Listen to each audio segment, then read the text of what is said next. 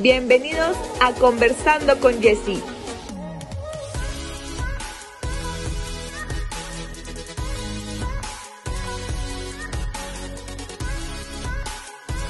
Hola a todos, gracias por estar en este nuevo episodio de Conversando con Jessie. Realmente me encuentro muy feliz de poder presentarles este primer podcast. Y para iniciar el tema del día de hoy, les voy a leer una frase que se asemeja mucho a lo que conversaremos. He fracasado una y otra vez en mi vida. Por eso es que he tenido éxito. Malcolm Jordan. Así es como lo ven en el título del podcast, hoy hablaremos de ¿es difícil emprender? ¿Ustedes qué piensan? ¿Qué opinan? ¿Es fácil? ¿Es difícil? Dependiendo me gustaría poder eh, saber qué es lo que ustedes piensan. Y para este tema contaremos con una de las personas más importantes en mi vida y a quien he visto crecer como ser humano, profesionista y ahora emprendedora de su propia marca de joyería, Nimrosa. Les presento a la licenciada Jocelyn de Los Ángeles Rosas egresada de la Facultad de Medicina de la Universidad Autónoma de Chiapas. Bienvenida Jos, es un gusto tenerte como mi primera invitada en este nuevo podcast. Gracias Jessie por la invitación, es un honor para mí poder estar en ese nuevo proyecto y comenzarles a hablar acerca del emprendimiento. Gracias a ti por aceptar la invitación a este nuevo programa. Bueno, para comenzar este tema, quisiera saber quién es Jocelyn Rosas y qué fue lo que te motivó a tener tu propio negocio. Bueno, Jessie, me voy a presentar. Soy Jocelyn Rosas, médico general, egresada de la Facultad de Medicina Dr. Manuel Velasco Suárez, Campus 2, Universidad Autónoma de Chiapas. Actualmente soy R0 de la especialidad de ginecología y obstetricia. Bueno, les voy a comentar cómo comenzó el proyecto. Bueno, y ¿Qué fue lo que me motivó a emprender? Realmente fueron muchas cosas. A mí siempre me ha gustado ser una mujer independiente, entonces necesitaba una forma de cómo obtener ganancias, porque igual los gustos son un poquito caros y, y las deudas me respiran, Marce. Entonces, pues tenía que ver una forma de cómo sacar un ingreso sin pedirle a mis papás o sin proceder a otras, a otras cosas, ¿no? Entonces, esa fue la, una de las motivaciones más importantes que me logró hacer pensar en emprender. ok, entonces las debes de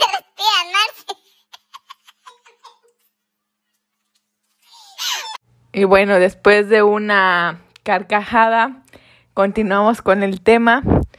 Y yo quisiera saber por qué, por qué Nimbrosa. Eh, ¿Tiene algo de especial? ¿Uniste algunos nombres? ¿O fue nada más una idea así espontánea?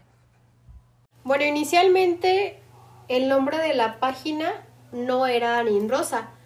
Cabe decir que yo inicié el proyecto desde que estaba en la secundaria.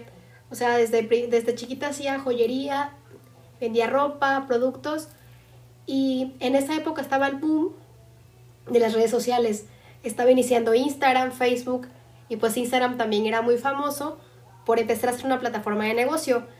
Eh, se llamaba Baúl de Calo, pero conforme fueron pasando los años, cuando entré a la prepa, en último semestre, eh, leí un libro maya eh, y ahí descubrí el nombre de Nim, que era una diosa, más o menos recuerdo que es de la fertilidad o de la naturaleza, y Rosa, porque yo apellido Rosas, entonces me gustaba cómo combinaba Nim con mi apellido, pero sin la S, entonces quedaba como Nim Rosa.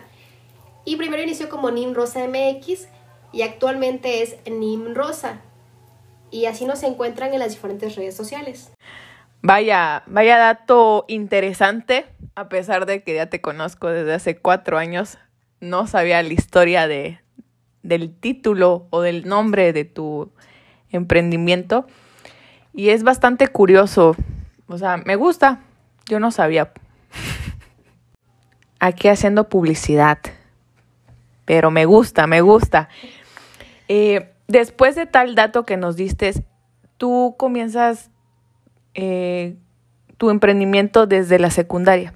¿Qué comenzaste a vender? ¿Cuál fue tus primeros productos? ¿Cómo comenzaste a hacer esos logos? O sea, ¿qué, qué te pasaba en ese momento para hacer todo e iniciar? Bueno, realmente el emprendimiento no lo comencé en la secundaria, sino fue en tercero de primaria, eh, cuando tenía 8 años. En ese tiempo estaba muy de moda los jueguitos de collar, pulsera y aretes de Swarovski con cañitos de plata o de oro y una piedrita que se llama Murano. Y me acuerdo que a mí me gustaba mucho andar con pulseritas y le dije a mi mamá que me, que me gustaría vender eh, ese tipo de pulseritas en la escuela con las maestras y con mis compañeros. Entonces fuimos a una tienda que quedaba a dos cuadras de, de la escuela donde yo estudiaba y empezamos con una inversión en ese tiempo, mucho, eran 500 pesos, que actualmente son poquito. Y bueno, empecé a hacer las pulseritas. Eh, me acuerdo que sí, varias maestras me compraron, pero no, no era del pago inmediato, sino que a la quincena, ¿no? Mm, posteriormente, me acuerdo que en ese tiempo también estaba el, sexenio de algún presidente por ahí, que te daban un incentivo por ser alumno destacado, algo así, una beca como de 500 pesos. Entonces, en ese tiempo, mi primera beca la invertí en otro negocio, no solamente en las pulseras.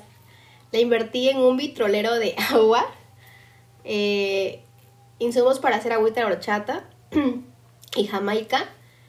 Y bueno, eh, me acuerdo también que mi casa se quedaba cerca del mercado, entonces me acuerdo que los fines de semana me iba con una canastita roja a vender mis agüitas y ya para el, sábado en la tarde pues traía mi dinerito para toda la semana aparte del gasto que me daban mis papás. Entonces siempre fui variando en el negocio y no solamente me quedé con la joyería. A mi mamá también le ha gustado mucho, mucho eh, las ventas. Yo creo que eso se lo heredé a ella y en gran parte el proyecto que ahora tengo ha sido por, por el incentivo de ella, ¿no? Eh, vendía ropa porque hubo temporadas en las que pudimos viajar a um, algún lugar de paseo y encontrábamos productos baratos y pues vendíamos, ¿no?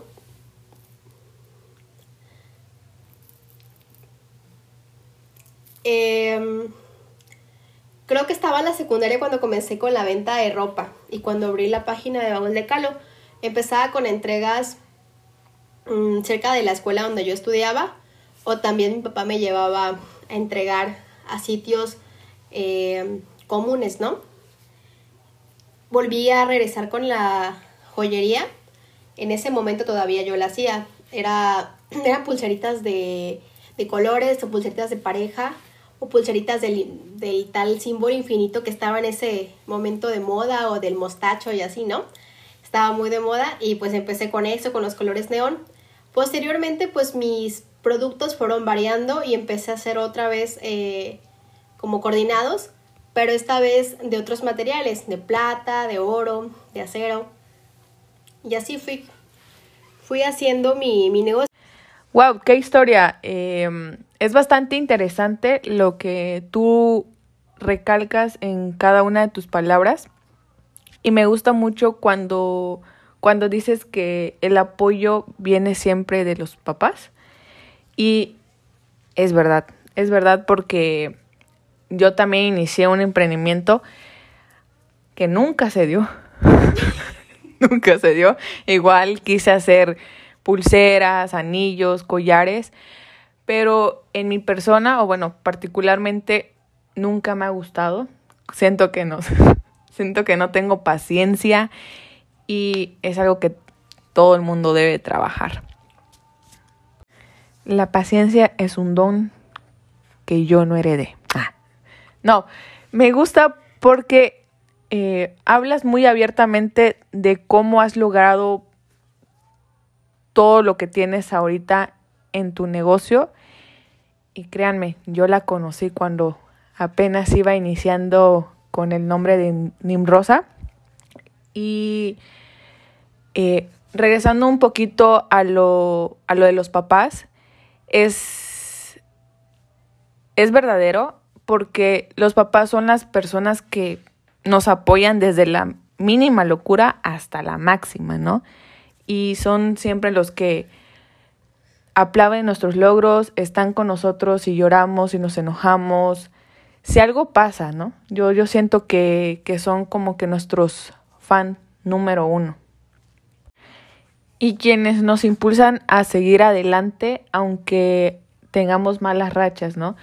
También puedo ver que un emprendimiento nunca ha sido fácil porque son horas de sueño, eh, estar pensando en qué más puedo vender, cómo puedo seguir adelante con, con todo esto.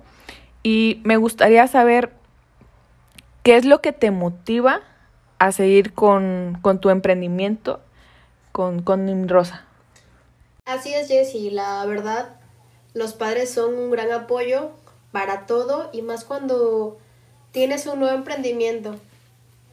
Eh, mis papás, afortunadamente, y gracias a Dios, siempre han estado para mí, apoyándome desde cero. Mi mamá, como les comenté, es em, emprendedora igual y eso me lo, me lo ha transmitido. Eso hace que me motive y busque alternativas, busque nuevas cosas para ofrecer, ¿no? Y mi papá siempre, desde que igual estaba chiquita, me apoyaba, era el, el inversionista mayoritario de los proyectos. Obviamente nunca regresaba la plata, siempre me quedaba yo el dinero con toda la inversión. Pero bueno, así fue creciendo el, negocio. Y sí, tienes muchísima razón también. Eh, como emprendedor es muy difícil emprender porque tienes que buscar qué producto vas a ofrecer, el mercado, eh, la demanda de esos productos que pueden comprar, el tipo de cliente al que quieres llegar. Y bueno, en lo personal, em, siempre hablo de, de muchos, hablo de nosotras o nosotros. Eh, realmente soy yo, nada más una persona. Pero hace un año y medio teníamos una invitada muy especial, mi perrita María Brigitte ella formaba parte del proyecto y de la página y cuando me refería a mis clientas o clientes de nosotras y así ya empezaba a hablar en plural, era porque también ella me apoyó mucho en las horas de sueño, en hacer los productos para ustedes, en tomar fotos, en hacer un buen de actividades.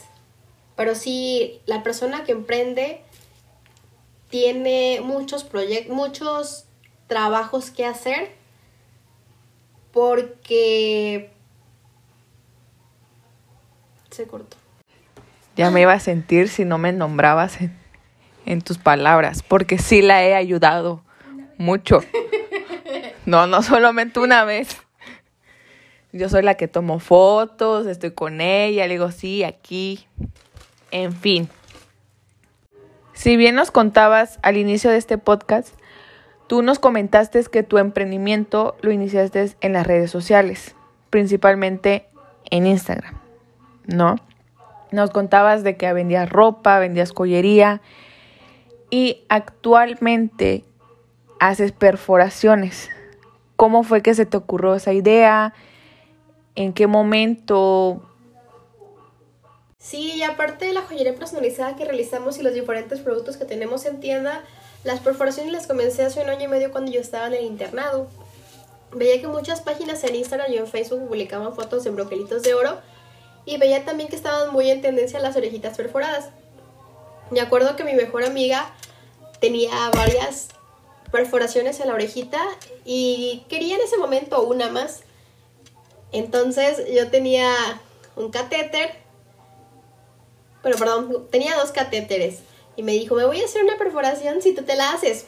Bueno, entonces, como en ese momento ni siquiera aplicaba anestesia ni nada, pues fue con, con hielo, ¿no? Y ya una técnica correcta, aséptica y antiséptica, sin anestesia, solamente con el hielo, parcialmente anestesiada la orejita.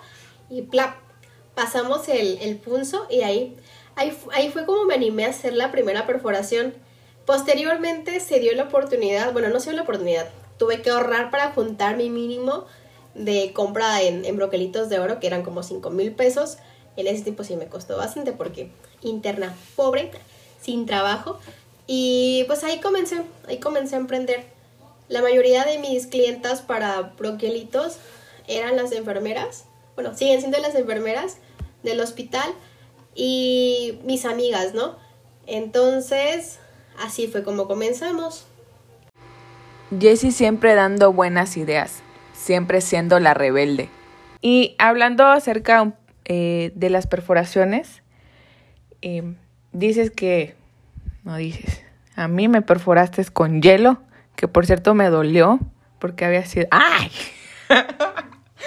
que por cierto había sido mi primera perforación con catéter, porque todas me las hice con pistolas. Niñas, si escuchan esto, no se hagan perforaciones con pistolas. Está prohibido. Pero bueno, eso va a hablar la experta. Eh, eh, quisiera saber cuál es la técnica correcta de una perforación. ¿Qué, qué, nos recomiendas? ¿Cuánto tiempo dura en cicatrizar? Esto es una duda personal porque yo me perforé desde que tenía creo que 16 años. Ay, vieja no estoy. Pero yo me perforé con pistola. En ese tiempo pues no sabía que estaba prohibido perforarse las orejas con pistola. Me perforé varias, varias partes del, de la oreja y me, me tardó mucho en cicatrizar. Entonces quisiera que niñas que que se van a hacer por primera vez una perforación sepan cuidarse y sepan que no solamente es perforarse y ya. Sí, Jessy, sí, tienes muchísima razón respecto a las perforaciones en orejitas con pistola. Están muy en tendencia porque dicen que no duelen, eh, que la cicatrización es rápida, bla, bla, bla, bla. Y también las he visto eh, muy publicitadas en bazares y en medios eh, electrónicos, ¿no? Pero bueno, ¿Por qué no hacerse una perforación con pistola? ¿Y cuál es el método correcto para realizársela? Bueno, en resumen, la pistola es un dispositivo que no se puede esterilizar completamente en una autoclave, que es un instrumento que nos permite eh, limpiar a fondo el, el material que vamos a utilizar para perforar. Por lo tanto, pues no es un instrumento tan estéril para realizarlo. Dos, tengo entendido que nada más pueden perforar eh, la parte del óvulo, la parte blanda del, del pabellón auricular. No se puede perforar cartílago con esa. Sin embargo, muchas personas perforan cartílago y diferentes zonas de la orejita con ese dispositivo. Eh, tres, la cicatrización es más lenta. Cuatro, no duele en el momento, pero posteriormente suele doler. He tenido varias clientas que llegan después de meses y les sigue doliendo o que no se ha generado correctamente el surco eh, donde va el, aretito.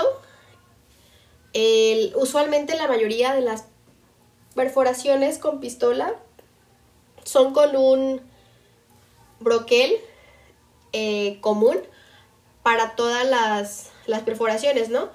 Y el, la bolita que va atrás es de mariposa, entonces es más traumática porque pasas constantemente a a la hora de hacerte una colita, de dormir y hacer diferentes actividades, ¿no? Y aparte, pues igual, o sea, es perforarte con la punta del arete a presión, por eso no te duele, porque esa presión y no lo sientes en el momento. Y bueno, ¿cuáles son los medios recomendados para perforar? Eh, si se van a medios sanitarios, como la COFEPRIS y la FDA, pues nos recomienda perforar con aguja americana porque el grosor de la aguja es el correcto, al igual que el catéter, para poder hacer una correcta perforación. Y bueno, el método que nosotros utilizamos es catéter y anestesia tópica. Como les comentaba previamente, pues con mi mejor amiga no utilizamos anestesia, utilizamos nada más hielo. Pero no, eh, actualmente utilizamos anestesia tópica, benzocaína o topicaína o lidocaína en ungüento. Y vamos a comentarles cómo es un proceso de perforación con nosotras.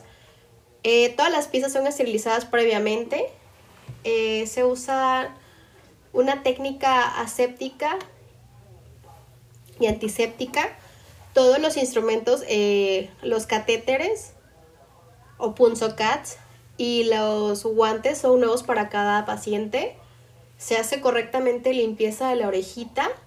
Posteriormente se aplica la, la anestesia por 5 minutos, de 5 a 6 minutos. Se vuelve a hacer la limpieza con otra, otra torunda y se procede a hacer la, la perforación, ¿no? Previamente se marca con violeta de genciana o con eh, azul de metileno. Y ya, se hace la incisión y se coloca el arete. O sea, la perforación no es directamente con el broquel. Eh, suele doler un poco,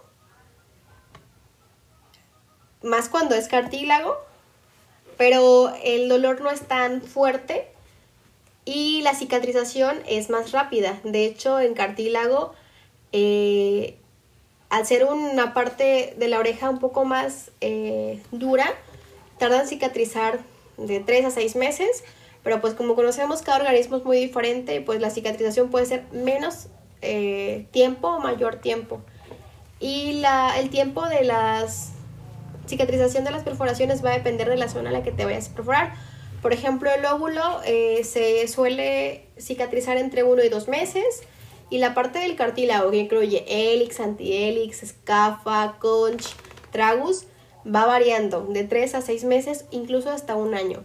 Pero todo va a depender también del cuidado que tenga el paciente con su perforación. Top de, de recomendación de perforaciones. Bueno, se te realizó la perforación y recomendamos realizar en tu casa eh, un una correcta limpieza de tu pieza, ¿no? Con jabón neutro, hisopos y algún antiséptico, ya sea microdacin o algún antiséptico de tu preferencia. Si ves esto o escuchas esto, microdacin, dame publicidad. Eh, o agua salina, ¿no? También veo algo que se llama Nailmet, que esperemos igual no den publicidad por ahí. Igual pueden usarlo, ¿no? Entonces, llegan a su casa, se, después de su baño, se lava la orejita con el jabón neutro, hace un raspado del jabón neutro con el hisopo, atrás y adelante de la orejita lavan bien, secan y aplican el spray de microdacin o algún antiséptico y ya no. Es recomendable que al menos por 15 días les, o sea, les rogamos mucho esos 15 días porque luego regresan así de, dicen, ay, es que me salió una bolita. Eh, es recomendable que no duerman sobre ese lado porque hacen presión por lo tanto, están traumatizando la parte perforada y pues suelen generar esa bolita que no es de pus, sino que es un material cero, hemático. Es el suerito que, que desprende el tejido de, perdón, que desprende el proceso de cicatrización. Eh, otro de los cuidados es que si practican un deporte, natación, van al gimnasio, realizan alguna actividad deportiva, que después de que terminen su actividad se limpien bien la orejita y eh, se apliquen el spray, ¿no? Y se estén moviendo constantemente la, el aretito dos veces al día, al menos por 15 días. Y ya, finalmente son esos los cuidados que, debe tener una persona con las orejitas. Eh, también, como recomendación, eh, siempre que se vayan a perforar, digan todo. O sea, si son alérgicos a algún medicamento, si tengan una patología de base, o sea, alguna enfermedad de base, si tienen reacción al material, porque a veces nos vamos muy nos vemos muy incentivadas eh, a comprar alguna pieza porque nos gustó o porque el costo se nos hizo bonito, atractivo para nuestros ojos, pero el material no nos cae. ¿Por qué? Porque igual no va a tener mucho caso el perforarte con una pieza que tu cuerpo la va a rechazar y pues posiblemente se te puede infectar. Entonces también hay que ser conscientes con eso, niñas y niños que se vayan a, perforar y también chequen todo, ¿no? De que sea un lugar apto para hacerse las perforaciones, que todos los productos que usen sean nuevos con ustedes y que pues tengan igual como eh, el seguimiento, o sea, no los dejen a su suerte así de los perforé y ya va, ¿no? Eh, esa sería mi recomendación. Gracias, Peque, por compartirnos ese dato tan importante yo creo que muchas de las niñas tal vez no lo sepan, así que niñas, háganle caso a la experta. Y ya para finalizar este primer podcast, yo quisiera que tú em, nos des, tanto a mí, a tu mejor amiga, como a las personas que te están oyendo, algún consejo, un consejo en general en el que tú puedas transmitir y decirles a todas aquellas personas que quieran emprender qué es lo que necesitan, cuál es la motivación, un consejo tal cual. Bueno, mi consejo sería que tengan sueños, metas y aspiraciones, porque teniendo un sueño es más fácil comenzar a crearlo y que esto se haga, se haga realidad, ¿no? Que nunca dejen de soñar, que por más barreras que se interpongan ante ustedes, sigan luchando, no solamente en el aspecto del emprendimiento, sino también en lo personal.